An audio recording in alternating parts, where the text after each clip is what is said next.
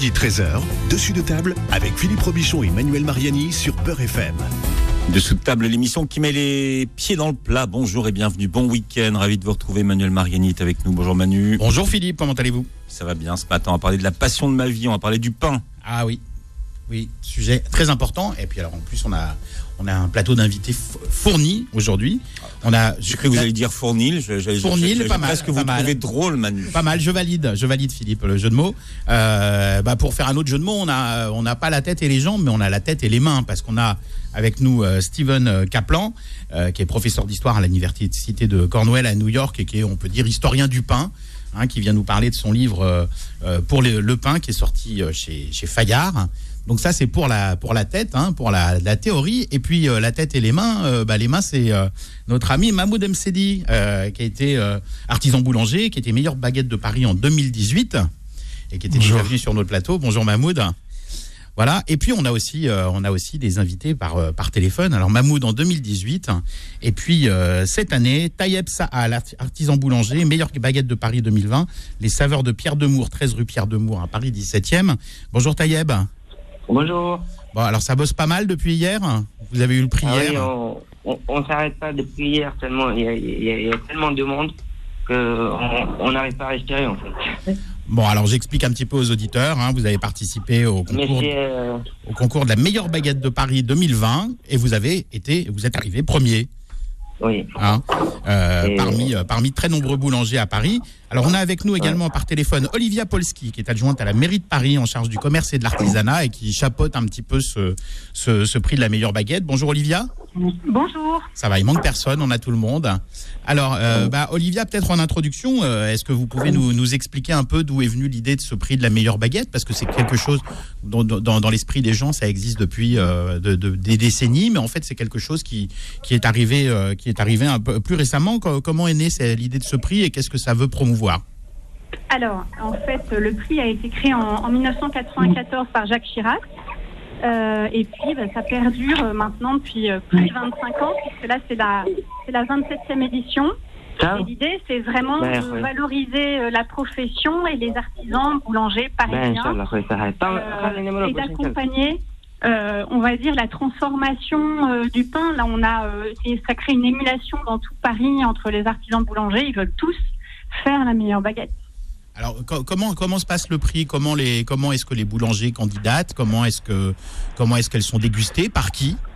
Donc alors, ils sont invités à participer euh, en partenariat avec le syndicat des boulangers du Grand Paris à déposer leurs baguettes donc le matin même avant 13h30. Oui, parce que c'est le pain, ça se mange frais, on rappelle, hein, évidemment. Exactement.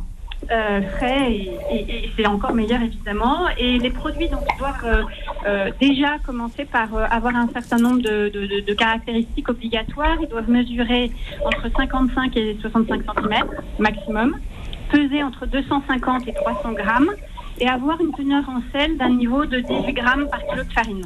D'accord, il y a un cahier des charges 25 précis. ans, Ouais, ça, ça a baissé ce- cette teneur en sel d'ailleurs euh, en 25 ans. Euh, comment on sait que la baguette qu'ils amènent, c'est la baguette qu'ils vendent tous les jours dans la boulangerie et pas une baguette qui a été faite spécialement pour le concours?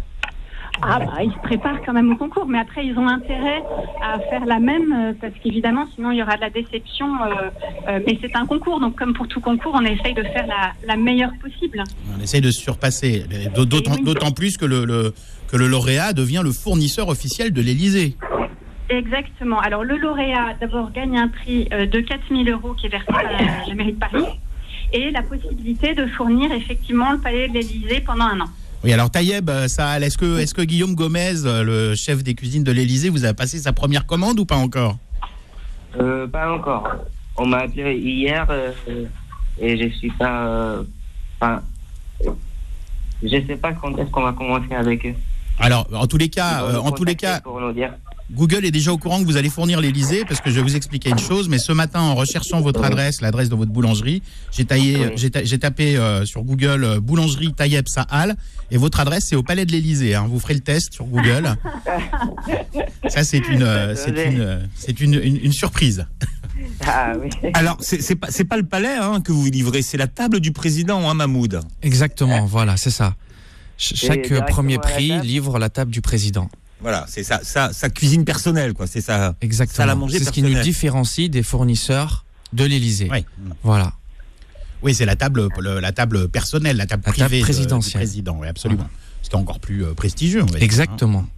Est-ce que, est-ce que, euh, alors vous qui avez le recul, euh, Mahmoud, est-ce que, est-ce que ça change la vie d'un boulanger euh, bon, D'ailleurs, vous êtes passé de une boulangerie à quatre, donc ça change peut-être quelque chose. Ah oui, bien sûr. On, on en avait déjà trois. Maintenant, on est à quatre. Et puis, il y a aussi l'international qui se rajoute. Mais c'est sûr que ça change la vie, bien sûr. Il y aura les médias, euh, il y aura les plateaux télé, les, les reportages. Il y a le monde entier s'intéresse à la baguette. Et c'est quelque chose qu'au début, on l'ignore parce qu'on est tout le temps dans le fournil. On voit pas le monde extérieur.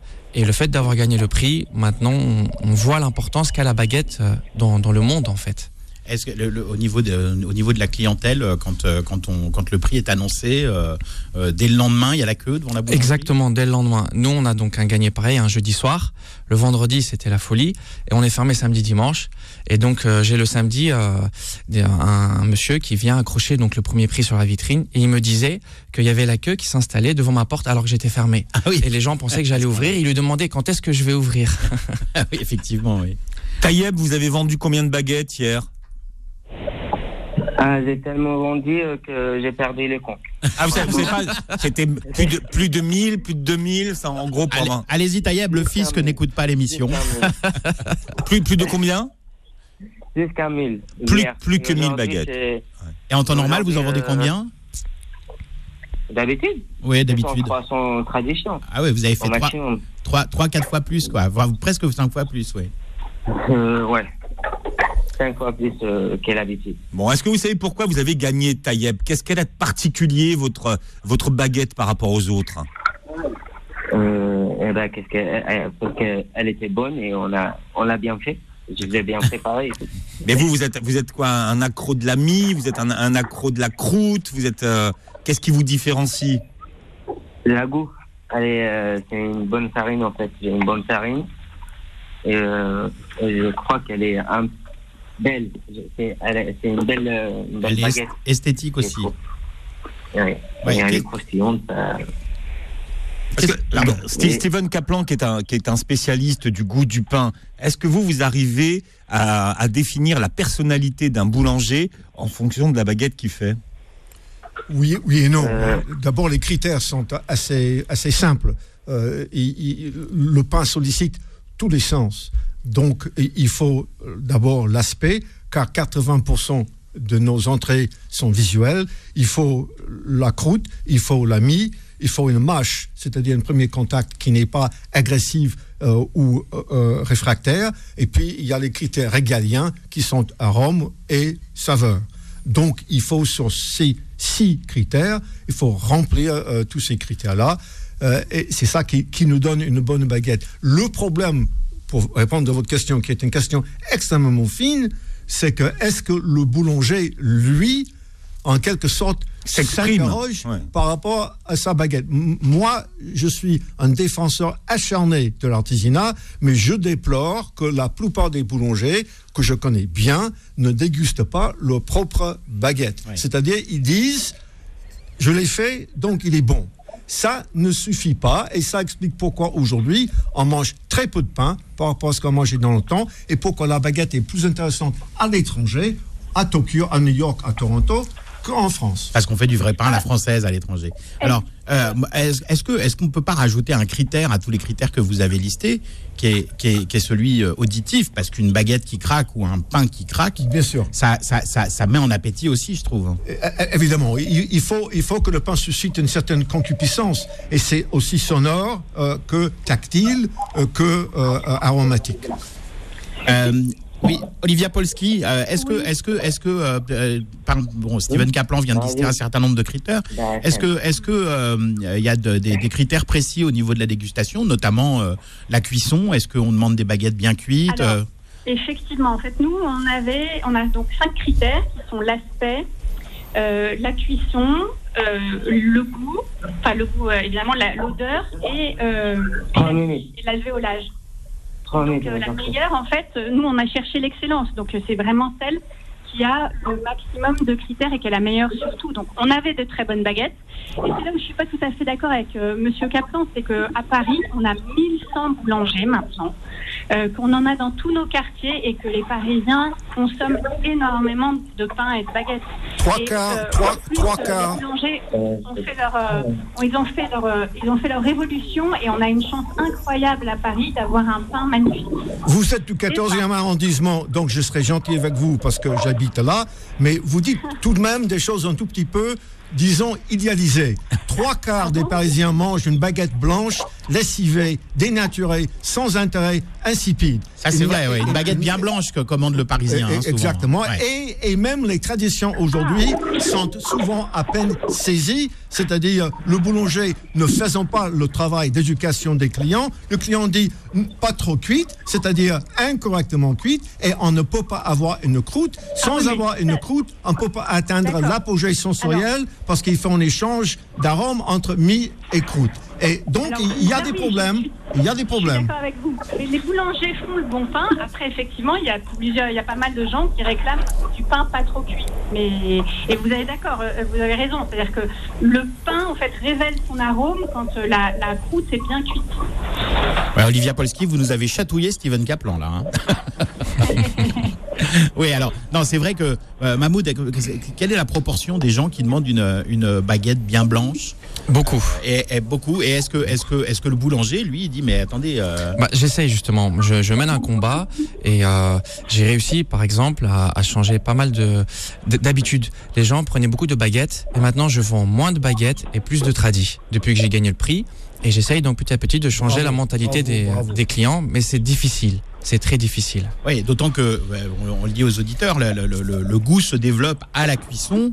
Et, et c'est, c'est, euh, c'est avec une cuisson euh, importante, euh, avec une vraie cuisson, que, que, se, que se développent les goûts un peu torréfiés de la croûte. Si j'étais méchant, je dirais que les Français, depuis un certain temps, deviennent mous. Parce qu'ils veulent manger du mou. Et, et- et le mou ne, ne- ne- n'engendre pas ni l'arôme, ni le goût. Donc le combat ici, c'est un combat magnifique, mais c'est un travail de Sisyphe. Car le Français, que j'adore, C'est quoi un travail de Sisyphe? C'est, c'est un travail où vous, vous roulez votre pierre en, montant et ça vous retombe dessus. Dessus, d'accord. il faut, donc, euh, mais mais le, le, le français, il est blasé. Je sais ce qui est bon. Je sais ce qui est bon. Donc, mais, mais cette, cette baguette-là, est-ce- qu'elle est bonne Oui. Ah, elle, elle a pas l'air très cuite quand même. Hein. Non, elle est pas. Insuffisamment elle est cuite. pas très Oui. cuite, C'est- hein, là, franchement. baiser, c'est trop près donc euh, du péton à côté. Mais bon, euh, elle a quand même un aspect assez joli. Euh, mais le français, il, il- il va, il va dire, euh, euh, je sais qu'il est bon parce qu'il est bon. Et Alors, est-ce qu'elle croustille, et- Steve? Pressez-la un peu devant le micro, là, pour voir. il y a la croustillance. ça croustille, Il c'est ça, ça va, c'est très bien. Mais non, mais il faut, faut que le dégusteur, le, dégustateur se met en question. Il faut qu'il se demande pourquoi je trouve ça bon. Et, il faut qu'il puisse, en connaissance de cause, dire je vais chez lui parce qu'il fait ceci, je vais pas chez lui parce qu'il ne fait pas cela. Au lieu de dire. euh, ou parce qu'il est en bas de chez moi et c'est le plus près. Exactement. Est-ce que, est-ce que le consommateur ne considère pas trop le pain comme un ingrédient et pas comme un aliment à part entière? Parce que du bon pain, ça peut se manger tout seul. Alors que dans l'esprit des Français, le pain, euh, c'est pour saucer, c'est pour mettre du beurre dessus, c'est pour, euh, c'est pour faire un sandwich. Est-ce que, est-ce que le, le, le- la, la, la fonction du pain dans l'alimentation n'a pas changé au, fil des ans? La- fonction a changé de façon spectaculaire et le boulanger n'était pas vraiment euh, sensible à cela. On est passé du pain nécessité, c'est-à-dire la ration de survie, vers un pain plaisir. Et naviguer ce passage est très difficile. Le boulanger supposait que les Français allaient toujours manger autant de, pain que dans le temps. Eh ben, ils sont passés de 600 grammes par tête en, en 1900 à 80 grammes par tête aujourd'hui. C'est triste. Alors, on va remercier nos, nos, nos, nos deux invités euh, téléphoniques parce qu'ils ont tous les deux un emploi du temps euh, chargé. Euh, Olivia Polski, merci de nous avoir parlé du concours de la meilleure Merci baguette. Et puis à l'année prochaine, Et sans doute. aussi. Moi aussi, merci. Oui, on- tout le monde se connaît un peu sur le plateau. Et puis on remercie euh, Tayeb Sal, qui lui euh, est, est- est très Merci, sollicité par les, par les télés, la presse. Oui, félicitations. Bravo Ah, encore. Tayeb. On Et va venir faire la queue. Hein. Voilà, et, on, et puis on, va vous, on va vous envoyer un petit peu plus de, de monde dans la queue. On va donner l'adresse à nos auditeurs. Donc les saveurs de Pierre de Mour, c'est 13 rue Pierre de Mour dans le 17e arrondissement à Paris. Faites le déplacement. Oui. Voilà. C'est à madame. côté de la. Fnac C'est ça. euh, À côté, de, bah, à côté On du marché, il y a un très beau marché là-bas aussi. Oui. Oui, aussi. Donc allez Euh, goûter la baguette de, de, de euh, Sahal. Et puis on vous redonnera aussi l'adresse de Mahmoud. Euh, Est-ce que vous êtes Merci. ouvert le dimanche Parce que. euh, Oui, jusqu'à 13h, on est ouvert. D'accord. 13h. Bon, bah aujourd'hui ou demain jusqu'à 13h. Demain toute la journée, je pense. Voilà. Merci beaucoup. Merci. à tous les deux. À tous les deux. Et on parle de pain jusqu'à 13h. C'est passionnel comme sujet, le, le- le pain. Vous avez vu euh, Stéphane Kaplan, qui est peut-être un des, des plus grands spécialistes mondiaux du pain. Et là, il a commencé à, nous expliquer un petit peu tout ce qu'on devait rechercher dans le pain. Si vous voulez intervenir et poser vos questions, vous pourrez le faire. Hein, 01 53 48 3000. Vous êtes même peut-être boulanger, vous nous écoutez. Rejoignez-nous 01 53 48 3000. Dessus de table revient dans un instant. Midi 13h, dessus de table avec Philippe Robichon et Manuel Mariani sur Peur FM. Ça rigole pas ce matin. On parle de, de pain aujourd'hui avec nos invités Manu. Donc, Oui, absolument. Stephen Kaplan, professeur d'histoire à l'université de Cornell à New York et historien du pain qui vient nous parler du pain, mais aussi accessoirement de son livre Pour le pain, Euh, un très beau livre, euh, 368 pages passionnantes qui vient de sortir aux éditions Fayard. Ouais, mais pour donner une idée, ça fait 50 ans que vous travaillez sur le pain. Oui, c'est pas votre premier livre. C'est un demi-siècle de recherche scientifique sur le pain. Donc Ouais. il faut comprendre que, voilà, quand on dit que vous êtes un historien du pain, c'est vraiment une passion chez vous. C'est une passion, c'est une obsession, et, et puis, et puis c'est également un, un souci parce que euh, je, je ressens viscéralement le pain et c'est un affront quand je déguste un pain qui est médiocre. Donc je veux que ça soit bon et je veux que les gens savent pourquoi il est bon ou pourquoi il est moins bon. Donc, Mais qu'est-ce que vous y connaissez, les Américains? De quoi vous me- vous, vous mêlez? Non, mais, mais- mais alors franchement, mais de quoi vous vous De quoi je me mêlez? mêle? Non, mais- je, m'attendais là- à un anti-américanisme primaire et ça c'est aussi primaire que possible. Ça vous motive quand on vous dit ça, je suis non, sûr. non, plus. je comprends ça. Les Américains peuvent être très chiants, notamment aujourd'hui, euh, à notre époque. Mais j'ai pas voté Trump, donc euh, je, je- je dois avoir au moins pour cela une certaine mérite. Mais alors, est-ce que vous qui êtes aux États-Unis, parce que c'est vrai que moi, quand je suis aux États-Unis, je goûte le pain de boulanger français, et j'ai un peu l'impression que quand on n'est pas très bon boulanger en France, on s'expatrie aux États-Unis, et là-bas, on est considéré comme très bon. Euh, C'est vrai et c'est faux. C'est-à-dire que je, je rencontre beaucoup d'excellents boulangers à, à New York, euh, en Caroline du Nord, euh, à Chicago, en Californie. Il y en a d'autres aussi qui sont des, des pans qui ont raté en France. Un peu comme des agrégés qui ont raté en France et qui se trouvent dans les universités américaines comme le français professionnel de passage. Mais euh, j'éviterai des, des- des- de grandes généralisations. Euh, euh, ce ce qu'on trouve à New York, au milieu de New York, c'est- une euh, grande boulangerie qui s'appelle Paris Baguette, où le pain est dégueulasse, où le propriétaire est coréen. Mais l'idée est formidable parce qu'ils ont réapproprié la culture française, ils ont compris que la baguette était porteuse, ils ont compris que le pain était quelque chose d'universel avec un symbolique extrêmement puissant. Ils ont 1700 boutiques dans le monde Ah oui. et ils sont même au Châtelet ici. Donc, comme disait Libé, mangez votre pain coréen. oui. Mais- effectivement. Est-ce qu'on peut, est-ce que vous, est-ce que vous arrivez précisément à, à répondre à cette question? Est-ce que c'est en France qu'on mange encore le meilleur pain du monde? Au XVIIIe siècle, c'était clair et c'était sans équivoque. Aujourd'hui, je dirais qu'il y a des boulangers formidables, euh, mais il y a beaucoup de pains médiocres. Euh, je peux manger une baguette de tradition à Tokyo qui est meilleure que la baguette de tradition rue de l'Armée Almouchès. Euh, bon, ça ne veut pas dire qu'il n'y a pas de boulanger tout à fait euh, Peut-être. euh, compétent. Mais la question était est-ce que la meilleure baguette du monde se trouve en France?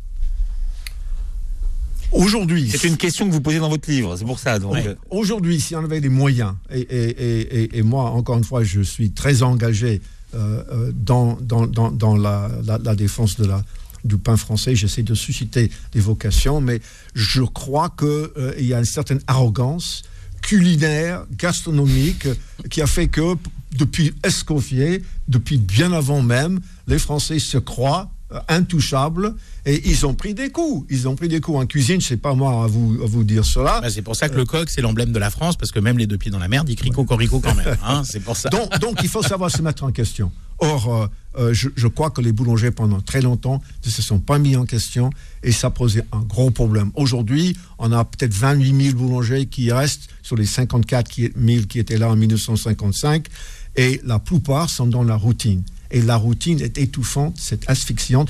Cela dit- métier difficile, métier pénible, métier qui, qui, qui parfois même est écrasant. Et pas assez valorisé.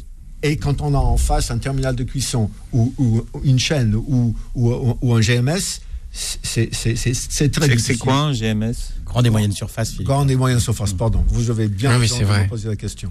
Oui. Alors, euh, est-ce que, est que le pain est toujours réglementé en France? Parce que peu de gens le savent, mais bon, le, le- le- le pain, c'est réglementé par l'État. Euh, Est-ce que c'est toujours le cas aujourd'hui? De tout, euh, c'est-à-dire le, le prix était, était réglementé. Ça, c'est quand même euh, le rappel que le, que le pain, jusqu'à récemment, était un objet politique. Le prix était imposé, fixé jusqu'à 1987, le D'accord. 1er janvier. Or, euh, il y a un recueil des usages qui indique ce qu'on devait faire. Les boulangers ne le connaissent pas. Et, et sauf pour la baguette de tradition, euh, il n'y a pas de réglementation qui nous gouverne. Euh, on peut faire avec un levain ce qu'on veut. J'ai un chimiste à ma droite, il ne va pas me contredire. Euh, il, y a des, il y a des boulangers qui... Je comprends pas parce que je crois que vous aviez un boulanger à votre droite. Vous, vous m'expliquez Pourquoi- vous dites qu'il est chimiste Non, parce qu'il a étudié. J'ai fait des études de chimie. C'est un chimiste. Oui. J'ai fait un an de prépa et puis j'ai fait une licence de chimie à Jussieu. D'accord. Justement, Mahmoud, est-ce que, d'a- d'avoir fait des études de chimie, est-ce que ça aide à faire un meilleur pain, à comprendre ce qui se passe dans le. dans- Je pense. dans je le pense, vin, oui, oui, euh, bien sûr. On comprend, on comprend mieux les dosages, euh, les mélanges. Donc, ce ce qui fait qu'on a un meilleur résultat. Euh, le fait, on maîtrise mieux en fait son pétrin, ce qui est le plus important à mes yeux. Donc, c'est pour ça que ça m'a beaucoup aidé. Oui, oui. Ouais, alors, est-ce que vous bon, vous n'êtes pas un boulanger moléculaire quand même Non, non, non, pas encore, pas encore. Jolie Le, idée. le El Bouli, le El Bouli de la baguette. Ça, ça va venir. Oui, Ça va venir avec, avec les tentatives aujourd'hui de, de trouver des, des, des gluten non agressifs, des gluten qui sont entre guillemets pauvres. Euh, je, je crois que demain, le boulanger sera un peu chimiste. S'il veut pouvoir distinguer gliatine et glutenine, euh, euh, ça devient un peu compliqué. Mais, mais, mais la- le bon pain, c'est quoi? C'est de la fermentation, de la fermentation et encore de la fermentation. Et un boulanger un peu chimiste, comme Parmentier au XVIIIe siècle, sera mieux tiré son épingle de la pâte, si je puis dire, que d'autres. Alors, euh, vous parliez de gluten non agressif. Est-ce que les gluten aujourd'hui ne sont pas agressifs, justement parce que les industriels, euh, type Monsanto, pour, euh, pour, ne, citer que, pour, citer que le plus connu, ont beaucoup modifié et transmuté le- les, les blés qui servent à faire les farines. Est-ce que c'est pas ça qui a parce qu'aujourd'hui, on, beaucoup de gens se disent intolérants au gluten, alors que c'est pas c'est pas des gens qui sont coéliaques, qui sont pas intolérants au gluten, mais beaucoup beaucoup de gens disent qu'ils ne tolèrent plus le gluten. Est-ce que c'est pas justement cette transformation industrielle des blés? Le blé, le, blé a beaucoup euh, évolué de- de- enfin, de- depuis des milliers d'années, mais il faut dire qu'en France, il y a une espèce de complicité entre États qui cherchent euh, euh, surtout le productivisme euh, et, et les, semenciers qui, eux, cherchent le monopole. Donc, il y a ce qu'on appelle en France le catalogue. Si on n'est pas inscrit dans le catalogue, on ne peut pas vendre telle ou telle variété. Pour être inscrit dans le catalogue, il faut que la variété soit distincte, stable et homogène. Très difficile pour un paysan boulanger de remplir ces critères-là parce que justement, ce sont des critères qui standardisent euh, et qui réduisent euh, à une espèce de, minimum syndical les qualités du blé. Or, aujourd'hui, euh, l'industriel, pour ce qu'on appelle la boulangerie industrielle particulièrement parlant, il, cherche un, niveau de protéines bien plus élevé que, par exemple, un artisan dont un artisan a besoin. Donc, ça va nous donner évidemment un, un gluten un, peu plus robuste. Et, aujourd'hui, on est capable de faire du bon pain avec, une- euh, avec un pain à, à- à- à 8-9% de, de protéines, ce qui nous donne autre chose. Donc c'est le rendement et la stabilité d'un côté et le, et le goût et la, digestib- la digestibilité de l'autre en fait. C'est le débat. C'est un débat qui n'est pas encore tranché en laboratoire, euh, mais on croit, on, on croit aujourd'hui qu'on peut arriver avec euh, des gluten, euh, des, des- des pains relativement pauvres en gluten, à faire un pain qui est en quelque sorte prédigéré si c'est fabriqué au levain et pas à la levure. Oui, c'est ce qui est différent, hein, parce que la levure c'est chimique, le levain c'est naturel. Enfin même si le levain c'est un procédé chimique, pas- mais c'est pas- gentil, c'est pas chimique. Il faut pas stigmatiser. Il y a, euh, il y a beaucoup de boulangers qui travaillent à la levure, qui, qui sont quand même, ce sont des ferments vivants, vivant, oui. mais, mais fait autrement. Le, le- le levain, c'est tout un folklore, mais c'est aussi une diversité de micro-organismes qui sont euh, donc des bactéries, Des bactéries, ouais. lactiques en particulier, plus des levures sauvages. Ça donne normalement un goût qui est plus intéressant, parfois une acidité excessive. Mais n'oublions pas que le- la baguette est née parce que les boulangers français, au début du XXe siècle, ne savaient plus maîtriser le levain. Oui, Et donc, d'accord. on, on est, on est passé à la levure. C'est pour maîtriser la moderne. pousse, comme on dit. c'est ça quelque, ça, oui. sorte, oui. Mais on a réduit le- la pousse à 10 minutes. On a rajouté beaucoup d'acide ascorbique, beaucoup de sel pour compenser le manque de goût. Et on a là, on, on est héritier maintenant avec la baguette blanche euh, de, fin, de tous les Hélas. jours, qui Hélas. est, qui est, qui est Oui. une chose triste. Alors, euh, Mahmoud, est-ce que vous, vous qui êtes euh, artisan boulanger, est-ce que est-ce qu'on arrive aujourd'hui encore à trouver des, des- des variétés de blé euh, euh, anciens euh, qui n'ont pas été transmutés 50 fois par l'industrie Euh, C'est Est-ce qu'on arrive à travailler des bons blés? C'est difficile d'en trouver. Il faut, euh, faut avoir un bon meunier qui, lui, justement, arrive à trouver donc du blé ancien. Et euh, donc, euh, à partir de là, oui, on peut faire euh, du pain avec du blé ancien bio. Alors, le meunier, c'est celui qui fait la farine, donc les meuniers ne cultivent pas de blé. Non, C'est-à-dire que le, en fait, le meunier peut, peut avoir des fournisseurs euh, divers et ça, des variés. agriculteurs, ou il peut aussi avoir des champs aussi, c'est c'est libre. Mais euh, la plupart du temps, donc, il a des accords avec des agriculteurs qui, eux, justement, favorisent donc les blés de paysans. La baguette blanche dont vous parliez tout à l'heure, euh, comment est-ce que euh, Steven Kaplan, les boulangers en sont arrivés à blanchir leur pain? Oui, ça c'est la question essentielle. D'abord, le blanc. Pourquoi le blanc? Le blanc, depuis toujours, incarne la pureté, l'ascension sociale, euh, la supériorité. Le blanc était quasiment l'apanage des riches, des gens aisés, des dominateurs. Donc, depuis toujours, les pauvres, les paysans, euh, les, les journaliers urbains cherchaient à manger du blanc. Donc, cette obsession du blanc, ce n'est pas, un- un- disons, un- un- une chimère gratuite, c'est quelque chose qui a du sens. Or, pour répondre directement à votre question, au XXe siècle, le blanc était attaqué au début du siècle, du XXe siècle, attaqué par qui? Par une espèce de contre-culture qui existe aujourd'hui, qu'on appelle les paysans boulangers et, les turiféraires de- du bio.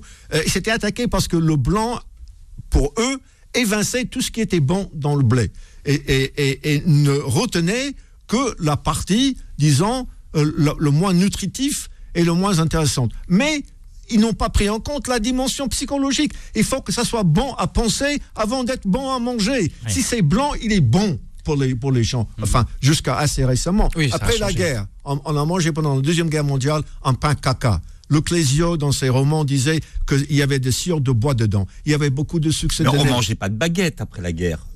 Après la guerre, on mangeait évidemment beaucoup de baguettes. Bien Ouais. sûr, bien sûr, bien sûr. Déjà, Mais on cherchait après la guerre surtout le pain blanc. Les, les premiers sondages en 45 disaient faut sortir les boches, il faut un pain blanc.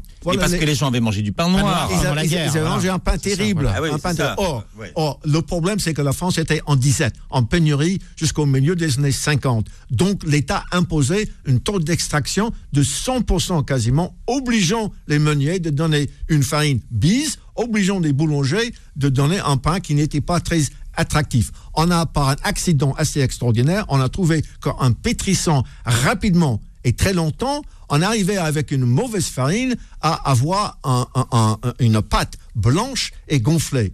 Donc, ça nous donnait euh, ce qu'on appelle la méthode pain blanc, pétrissage intensifié. L'illusion d'un pain blanc. Illusion formidable parce que pendant quelques années, les gens disaient Ah, finalement, on a retrouvé l'utopie, on a retrouvé nos, nos, nos racines gauloises. Et puis, au bout de 2-3 ans, en goûtant, quelques-uns ont dit Mais c'est pas bon, c'est pas de tout bon, même c'est insipide, c'est terriblement mauvais.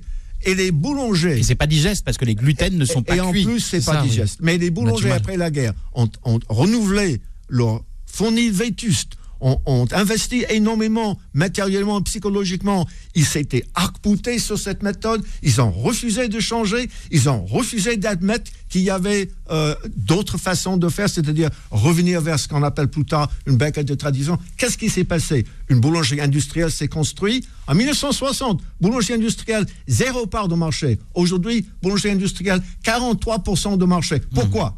Pourquoi? Mais La réponse est évidente.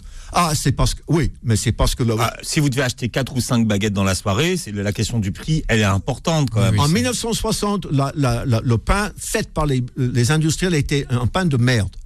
Aujourd'hui, souvent, les meilleurs industriels nous donnent un pain qui est parfaitement mangeable. Acceptable, on va dire. Acceptable. Voilà, et- acceptable, et, oui. et parfois, et parfois même, Quand parfois même quand il est frais. Pas, de tout mal. Or, C'est ça. C'est quand il est frais qu'il est acceptable. vous voyez. Voilà. mais, mais, après, mais, euh, mais bon, le- le- le- les- les, les boulangers, au lieu donc de, de se battre sur le, sur le plan qualitatif contre les, les, les, les boulangers industriels, se sont plaints à l'État, se sont mis à genoux en disant Nous ne pouvons rien, la concurrence est déloyale, aidez-nous, faites quelque chose. Et encore une fois, aujourd'hui, il y a cette tendance à stigmatiser l'industriel comme l'ennemi. L'ennemi n'est pas l'industriel, l'ennemi c'est la médiocrité. Voilà l'ennemi. Mais en tant qu'artisan, on se bat tous les jours. Oui, je sais. Je sais que c'est Voilà, dur. énormément. C'est très Mais- difficile. Mais vous, mais, mais vous mais on se bat. l'excellence. On Et essaye, on un essaye. remarquable. Et c'est ça la réponse à l'industrie. Ce n'est pas de dire que c'est notre ennemi. Mais le soir, il vous arrive encore d'entendre à la boulangerie Je voudrais une baguette bien blanche. Oui, c'est vrai. Mais Qu'est-ce qu'on dit aux clients qui réclament ça? on leur dit que c'est mieux de manger du pain bien cuit, bien sûr. Mais on peut pas changer les habitudes. C'est Ah, très difficile. Souvent, les gens, bah, ils repartent, ils vont euh, acheter ailleurs. Parce Ça que vous arrive de faire goûter, de prendre carrément une baguette C'est ce euh, qu'on fait, oui. Des fois, on a même lancé euh, avec mon meunier un, un projet qui était le pain bien cuit, justement. Où Ah. On distribuait des flyers, on, on- on incitait les gens à manger du pain bien cuit. Ça, ça me plaît. Mais euh, c'est un combat. C'est un combat qu'on mène tous les jours. Enfin, moi, j'ai dans des boulangeries, souvent, quand je demande du pain bien cuit, euh, la boulangère me dit c'est le maximum que je peux faire. Donc, Ah eh, non. Eux-mêmes, ils n'ont pas beaucoup de pain. bien Parce qu'on s'adapte en fonction de Voyez, nos clients. On a, on des contraintes. C'est ça aussi. C'est que Le propre du pain français, c'est la croustillance. Ben on oui. perd la croustillance, on devient. euh, un- C'est plus un- du pain. C'est un Oui. pain de, de- quelconque. Un pain de mie. C'est un, voilà. C'est quasiment Ouais, cela. ça. Donc c'est un combat. Vraiment, les boulangers doivent se mettre ensemble pour se dire entre eux, on ne va pas céder à cette espèce de, de, de, de- de pression insidieuse qui dit qu'il faut pas cuire. On ne peut pas atteindre l'apogée sensorielle sans une cuisson correcte. Mais ça Alors, change. On vend de plus en plus du pain bien cuit. Ah, ça, c'est une, voilà, bonne- c'est- une nouvelle. Voilà, on est. Alors, euh, Steve Kaplan, parce que vous, euh, vous, vous- disiez que les, les boulangers, à un moment, s'étaient rebellés, avaient demandé à l'État d'intervenir pour, euh, pour, euh, pour essayer de dissocier quand même le pain industriel du pain artisanal. Donc, du coup, effectivement, à, cette époque, l'État a, dit que pour être, euh, euh, pour pouvoir s'appeler boulanger, il fallait avoir du pain qui était pétri et cuit sur place. Donc, effectivement, il ne pouvait plus y avoir de, de- d'espace boulangerie dans les, dans les supermarchés quand c'était du pain industriel. Cela dit, à l'intérieur de la corporation des boulangers qui, qui font du pain et qui pétrissent sur place et qui le cuisent sur place, euh, tous ne, ne- ne respectent pas les, les critères et les canons de- du, du vrai pain et du bon pain. Qu'est-ce que vous en pensez l'un et l'autre? Hélas, hélas, mais mais Peut-être le, avant. le, pro- le- problème, Ça que progresse Ça progresse, oui. On, on essaye, en tant qu'artisan boulanger, de faire ce qu'il y a de mieux en termes de, de qualité. Et de plus en plus, les boulangers font attention justement, parce que de plus en plus de boulangeries ont fermé aussi. C'est, euh, il y a la concurrence, donc chacun va vouloir maintenant chercher la qualité. Donc le boulanger s'est remis en question, et c'est pour ça que maintenant on a une, euh, de, de plus en plus de boulangers qui font justement de la qualité. Alors du coup, du coup, ça a eu du bon la concurrence industrielle parce que ça a ramené la qualité dans les boulangeries. C'est ce que vous êtes en train de nous dire. en Plus fait. ou moins, oui, Ouais. peut-être, oui. C'est possible. Je, je crois que c'est vrai, mais l'autre aspect, c'est un aspect malthusien, c'est-à-dire il y a de moins en moins de boulangers art- artisanaux. Ouais. Donc, euh, Enfin, moi, je constate de plus en plus de boulangers qui ont des viennoiseries qui sont pas des viennoiseries euh, qui sont faites sur place. Ah ouais, Et qui- et- et et- débat, ont ouais. rejoint le Autre standard de la grande, de la Non, grande distribution. Il, il faut pas donner une, une mauvaise image de- des- des artisans boulangers. On se lève très tôt. Voilà, la plupart des boulangers et des, des- des pâtissiers ont fait du fait maison. Il y en a peut-être certains qui achètent, mais aussi, c'est aussi une histoire de coût. Mhm. On paye énormément de charges. Il faut aussi le dire. C'est aussi facile de critiquer les, les artisans, mais quand on a des charges, on est, on soumis. veut pas les critiquer, on veut justement dire qu'ils doivent être restés des artisans. Mais c'est ce qu'on essaye. Il y en a de plus en plus qui redeviennent des artisans. mais c'est qui- compliqué. Je ne suis pas d'accord avec mon ami à droite. La majorité des, des artisans boulangers achètent. Non, non, non, il faut pas dire ça. C'est faux. on, on industrielle. continuera après la page de la pub. vaste, la vaste majorité. Steven Kaplan, vous restez avec nous. Et puis vous abordez dans votre livre des, des sujets qui sont peu abordés. C'est euh, l'origine ethnique des boulangers qu'on Oui. voit en France et la féminisation de la profession. Vous restez avec nous dessous de table, c'est jusqu'à 13h ce Beurre FM. Dessus de table revient dans un instant. Midi 13h, dessus de table avec Philippe Robichon et Manuel Mariani sur Peur FM. On parle du pain aujourd'hui. Il y a du pain sur le plateau. euh, je sais Et de l'ambiance, hein, Philippe. J'ai j'ai vu un couteau sorti. On n'a toujours pas goûté le bout du pain. Hein. Ah oui. Ah non, là, Steven Capa- eh, dites donc, vous, vous sortez, vous sortez équipé, vous. Hein. C'est dans l'avion que je sors ça et euh, non, ça c'était. Il est Ah, on- on magnifique vous laisse- votre on vous laisse couteau. rentrer C'est dans un vrai avec couteau à pain. aussi, oui. C'est alors un vous- opinel à pain. Un couteau suisse à pain. Ouais, c'est ça. Jamais vu ça. Ça me permet de- de- d'organiser une dégustation à l'improviste. À tout moment. N'importe où. Voilà. Mais là, on coupe 10 baguettes en même temps avec ça. Et on coupe ses mains. on- la, la première fois que j'ai fait ça, je coupais comme un, un, un, un- un muff, comme ça. J'ai ouvert toute ma poitrine. J'étais à, à Cochin pendant une demi-journée. Donc, euh, Ah oui, je fais attention maintenant. Vous faites un métier dangereux, Steve Kaplan. hein. Bien. Alors dans votre livre, vous, vous, vous abordez la question euh, ethnique de l'origine des, euh, des boulangers, qui est rarement, euh, qui est rarement euh, abordée. Qu'est-ce que vous avez constaté vous en 50 ans? Je constate plusieurs choses. D'abord, je constate la fiction républicaine en France qui dit qu'il n'y a pas de couleur, que tout le monde est, citoyen, euh, gaulois, blanc et parfait. Euh, On n'a pas le droit en France de, de, de, de travailler des chiffres comme cela. Pour moi, il me semble absolument impératif à l'université, à la fac de médecine, à la boulangerie, de savoir s'il y a diversité ou pas, s'il y a l'entrée des gens qui jusque-là étaient exclus pour diverses raisons. Peut-être je fais ça parce que quand j'étais moi étudiant à Princeton il y a 50 ans, il y avait le droit d'avoir 30 juifs, 60 catholiques et tous les autres étaient protestants. J'ai très mal vécu ça. Donc pour moi aujourd'hui, c'est important d'être euh, attentif à ce qui se passe.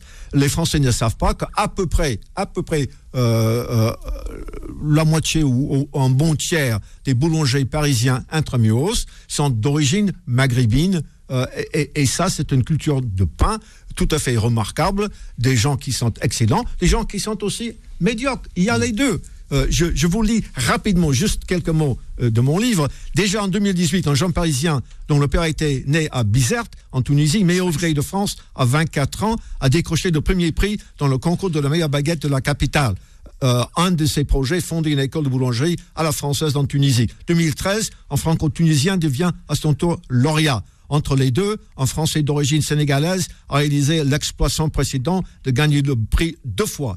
Troquant son BTS en informatique pour le pétrin, un jeune d'origine marocaine obtient la première place dans le concours de la baguette de Saint-Saint-Denis. Quatre des dix premiers boulangers du palmarès parisien de 2017 sont d'extraction maghrébine, un autre est franco-sénégalais. Le grand gagnant est un reconverti ancien restaurateur formé à l'école d'une grande enseigne meunière. En 2018, le premier à ma droite et le huitième boulanger sont eux aussi d'origine maghrébine, comme deux des dix premiers en 2019. Qu'est-ce que ça veut dire? Ça veut dire que la France se modernise, que la France s'ouvre, que c'est pas la France Et de Madame Le. Pen, que c'est pas la beau. France euh, uniquement fait pour des gens dites de souche, que le pain est démocratique et ça attire des gens qui sont investis dans une notion égalitaire de l'accès à les choses. Et vous dites qu'un tiers des, des- des boulangers à Paris sont euh, d'origine maghrébine, mais euh, dans, dans- parmi les lauréats de la meilleure baguette, c'est 50%, c'est pas un tiers. Exactement, Hein exactement. Il y a une percée spectaculaire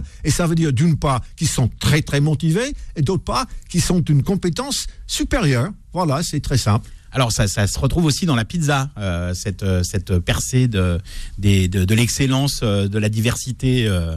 Mais je suis content de pouvoir dire ça parce que je n'ai pas le droit de dire ça ailleurs. Et quand je me trouve à France Culture ou ailleurs, les gens sont extrêmement accueillants. Ils ne me posent jamais cette question qui est pour moi très importante, tout comme la question de Ah, féminisation. mais ici vous êtes sur Beurre FM, donc vous pouvez tout dire. Et on a lu votre livre. En et, plus, et- et- ouais, et ouais. voilà. Bon, C'est peut-être la différence avec France Culture. qui- qui est très différente, oui. Euh, mais alors, c'est vrai que, alors, sans aller plus loin dans l'ethnicisation, on a quand même l'impression que c'est devenu aussi un terrain où les Tunisiens sont très présents. Oui, tunisien. p- euh, euh, euh, Chez la boulangerie. Oui, c'est sûr. Parce que Et comment ça s'explique finalement? le fait d'être tunisien, on a une double culture et euh, notre culture en Tunisie, on a l'amour du pain. On peut pas manger quelque chose sans pain. Le couscous, moi personnellement, quand je mange un couscous, j'ai forcément une tranche de pain avec. Ça va tellement bien ensemble. Bah oui. euh, Au cas où vous auriez pas assez à manger. c'est obligé. Donc c'est pour ça que euh, les Tunisiens sont, sont devenus peut-être très très forts dans, dans le domaine du pain. Oui, c'est sûr. Alors, euh, la, Tunisie aussi, elle est pas loin. C'est le, pays du Maghreb le plus proche du Moyen-Orient. Euh, Steve Kaplan, certains, certains, euh, certaines, certains boulangers disent que le pain prend ses origines au Moyen-Orient. Est-ce que c'est vraiment le cas? Euh, Probablement. Pro- euh, tout, tout part du Moyen-Orient il y a, il y a 6, 7, 8 000 ans. Donc certainement le, le premier pain était égyptien, sinon c'était de la Méso- Méso- Mésopotamie, ouais. oui, merci. Euh, donc, donc il y a, il y a une espèce de, de vision euh, tout, tout à fait légitime de s'identifier avec un, un très très long passé. Et puis un, un- un- un- petit voyage étymologique aussi autour de la Méditerranée, parce qu'on la pita, on a la pita en Égypte qui remonte par la Turquie, puis qui arrive ensuite euh, pizza, euh, pita, pizza en Italie. Oui. Et puis même si on traverse la frontière française, pizza, puis saladière. Bien sûr. Et, Euh, et n'oublions pas que quand il y a de, de l'instabilité politique, en Tunisie en 2008, 2007, 2008, encore en 2011, en, en Égypte, au Soudan, ça part souvent du prix du pain Ah oui. et, et- et même parfois aussi de la qualité du pain. Euh, jeter un pain noir devant un, un prince ou un président, c'est lui dire il sait pas gouverner. Mauvais pain, suprême. mauvaise gouvernance. C'est pire que de lui jeter une babouche à la figure.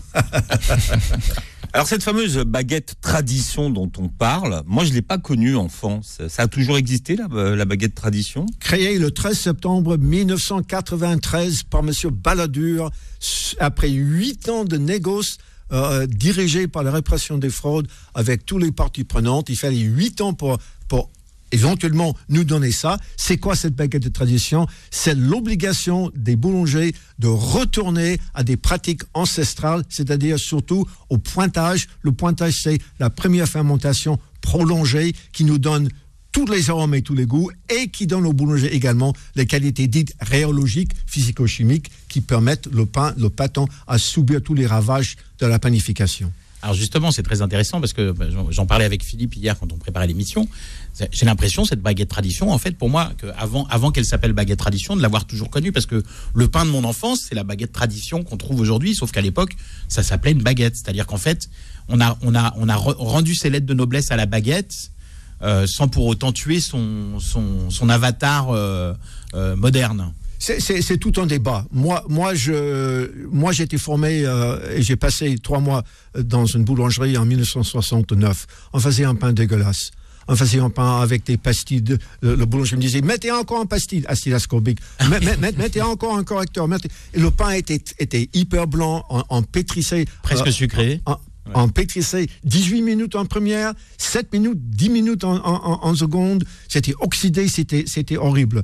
Or, euh, des meuniers remarquables comme Philippe Viron, qui était un, un- un des grands princes de la meunerie, me parlait, lui, de ça, de mémoire d'enfance des années 30, euh, et, et- et- euh, oui, des années 30, que- d'une baguette qui était formidable. Je me demande si c'est imaginaire ou, ou- ou- ou si c'était vrai. Car euh, le, le- le- gros problème avec la baguette, on a commencé à en faire juste avant la Première Guerre mondiale, c'était qu'on avait réduit la, euh, le pointage de la première fermentation à 10 minutes, à 15 minutes. Ça suffit pas. Ça peut pas donner un pain de qualité. Alors euh, les boulangères, il y en a quelques-unes. Il y en a de plus en plus, Il y en a, ça, oui, c'est de plus en formidable. plus, oui. Ouais. Et depuis, notamment, qu'on a réduit la- le, le poids des sacs de farine à 25 kilos. Dans le temps, c'était 100 kilos, puis c'était 50, C'est ça, ouais. et c'était un peu trop. J'ai mis une fille japonaise en, en- en apprentissage il y a 15 ans, et elle avait du mal avec 50 kilos de... de- et, et- et puis, il y avait un machisme, il y avait un harcèlement, il y avait un manque de... de- Comme dans la cuisine un peu. Euh, ah, ah, c'était exactement parallèle. Et dans la boucherie, hein. aussi, Oui, oui, oui. Et Oui, puis, et puis après, il y avait les filles de, de Ganacho qui sont allées à, à l'Institut de, de, de Na- national de boulangerie. La flûte Ghana. À, à- à- Ouais. à Rouen. Il n'y avait pas des toilettes pour les femmes. Il fallait les créer. Euh, donc maintenant, on a de plus en plus de femmes. Je les trouve très focalisées, extrêmement euh, sensibles, euh, parfois des très grandes créatrices. Euh, donc, je les encourage énormément. Alors, on le disait avec Philippe dans une émission sur la viande, la bouchère, c'est la femme du boucher. Est-ce que la boulangère aujourd'hui, Mahmoud, c'est la femme du boulanger ou est-ce que Ça change. il y a de plus en plus de boulangères? Il y a de plus en plus de boulangères. Pas forcément, oui. Mais euh, Et ça nous oblige de repenser le- la notion. C'est et quelque puis, chose de nouveau, Et, et- oui. et puis la pièce de pagnol va pas avoir du sens. Par exemple, quand il y a La femme du boulanger, oui. c'est fini là. Ouais, quand il y a beaucoup de, de, de boulangers homosexuels, et il y en a, c'est pas leur femme, c'est leur homme qui Oui, est. oui, Donc le boulanger. Dans est- le Marais notamment, le Gay Choc qui a ouvert plusieurs. euh, par- par plusieurs- exemple. Donc ça change. Et c'est son vrai nom, le gay. Hein. C'est pas parce qu'il est gay. Hein. euh, je précise. et c'est une bonne chose. ça. Encore une fois, c'est la diversité en action. C'est une chose très positive pour la France. D'ailleurs, Manu, vous nous avez rapporté quelques pains de, de là-bas. Ça a Oui. de drôles de formes. Avec des formes bizarres. Ouais, je- Voilà, franchement, Manu. J'ose pas demander. Euh, on vous montrera les photos. oui. Il y a des modes dans le pain avant, on mangeait des épis, vous savez, des, des couronnes, ça existe plus, hein, c'est plus demandé. Hein. De moins en moins. Qu'est-ce qui, qu'est-ce qui, qu'est-ce qui finalement, qu'est-ce que les clients demandent aujourd'hui? Maintenant, on revient à la mode des, euh, des gros pains, à la Ouais. coupe, des miches. Ah oui, au a- poids, qu'on achète au poids. C'est Ouais, ça, parce ouais. qu'il y a plus de saveur, Mm. ça se conserve plus longtemps. Donc c'est quelque chose qui, qui, qui est nouveau maintenant. Ouais, alors, ouais, c'est vrai que moi, je suis, je suis plus un amateur de croûte que de mie, donc c'est vrai que je consomme peu de bon pain, euh, de, de gros pain, pardon. Euh, mais, mais, mais c'est vrai que de, de plus en plus aujourd'hui, il y a un vrai travail sur les, sur les, les gros pains, parce que c'est vrai que c'est, c'est, ça, ça aussi, c'est un souvenir d'enfance. Vous parliez des souvenirs d'enfance, euh, euh, Steve, euh, les, les, les, les, les souvenirs d'enfance de, de ces croûtes qui, qui étaient torréfiées, qui, avaient, qui développaient des goûts de chocolat, un peu de cacao, de, de café même parfois. Enfin voilà, ça c'est des choses qu'on qu'on qu'on a du mal à trouver. Alors heureusement, il y a des boulangers comme euh, Mahmoud Msedi qui qui qui, font un vrai travail sur le goût, sur la cuisson. Euh, mais c'est vrai que c'est do- c'est dommage qu'on ne retrouve plus ça aujourd'hui. Un pain de campagne, euh, euh, dans où, où certains appellent ça les pains bûcherons ou autres. Enfin les gros les gros pains, les, que ce soit des petites miches, des de- miches. on disait un pain de deux livres. Ouais, c'est ça, un pain Mais, de en- mais- livres. mais un pain de campagne à Paris, il y a, il y a 25 ans, c'était ce, ce qu'on appelait des travestis enfarinés. Ouais, C'était de, c'était de la fraude. Aujourd'hui, un pain de campagne, c'est 20% de seigle, C'est c'est c'est 80% de, de, de froment, c'est fait à la base dans le vin, parfois de seigle, parfois de froment, et en longue, longue fermentation. Et ça, c'est un travail magnifique et ça nous donne des goûts envoûtants. On rappelle le livre euh, de Steven Kaplan, Manu. Oui, Steve Kaplan, le livre Pour le pain, un livre passionnant, 368 pages qui se lisent euh, comme ça, d'un trait, euh, 22 euros chez Fayard, euh, qui est sorti donc récemment. Il est disponible, vous pouvez Et l'acheter. donc, ça lui fait combien de tradis chez Mahmoud, là, à 22 euros? Alors, euh, bah, je ne sais, à 22 euros, ça fait, euh, je sais pas, que- que 18, 18 20, tradis, 20, 20 tradis. ouais, à peu ouais. près. 20 ouais. tradis. ouais. 20 tradis. Et puis, euh, et puis bah, on rappelle l'adresse de sa nouvelle boulangerie, hein, bio. Euh, donc, euh, la boulangerie MCD de Lambre, 27 rue de Lambre, 75 014, euh, qui a ouvert il y a deux semaines. C'est ça. Voilà, passez un très très bon week-end sur Beurre FM et bon appétit. Retrouvez Dessus de table tous les samedis de midi à 13h et en podcast sur beurrefm.net et l'appli Beurre FM.